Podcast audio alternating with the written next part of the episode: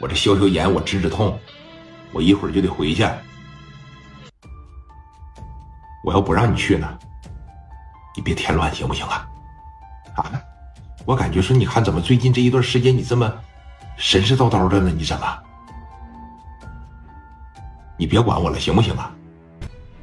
你让我把这个事办了。我他妈多长时间没让人打这样了？前一段时间在那个有关部门，阿 Sir 打我。这刚一出来，一会无赖打我。怎么的？我是活靶子呀？啊？你要是听我的就别去。你你行了，你这么的，啊，你出去吧。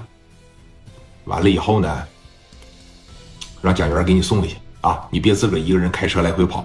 他们那帮人呢，挺他妈恶心的。你知道吧？真要是盯上你的情况下，没准是把你抓着，他们怎么地？我不怕，啊，我哪也不去，我就在这伺候你。这不是你该待的地方，你知道吗？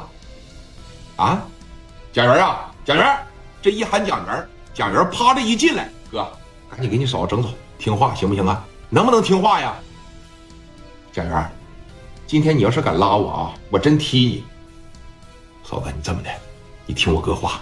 我先带几个兄弟送你走，行吧？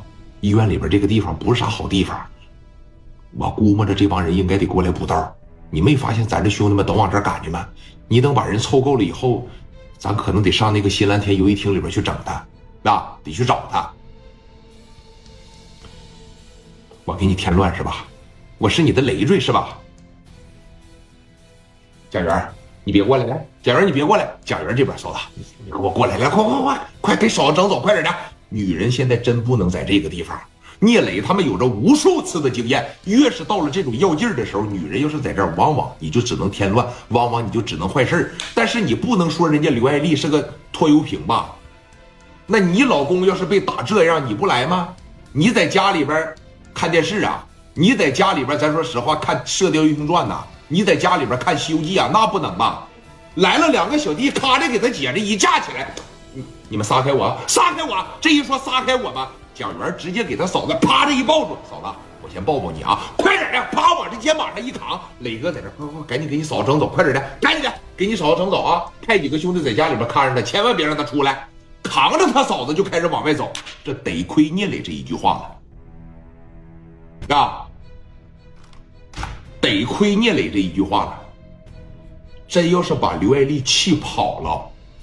行，我是累赘，我是拖油瓶。记得，女人还是要多理智一点，千万不要一言不合就自个儿往外跑，那真不行。刘爱丽不是这样的女人，让聂磊还挺感动。我问问咱大家伙行，我是累赘，我走。自个儿真要是一跑，一下楼就得让小金子、小银子给你提了车上去，对不对？但是刘爱丽没有选择那样。蒋元和五六个兄弟扛着他嫂子就开始往下边走，人在车里边看了个一清二楚。哎，这他妈怎么让人扛下来了呢？扛下来了，那咋办呢？我就连兄弟带你的女人一块给你干这儿得了。这一说这个啊，人他妈在小对讲机里边一喊下车来，下车，这不蒋元吗？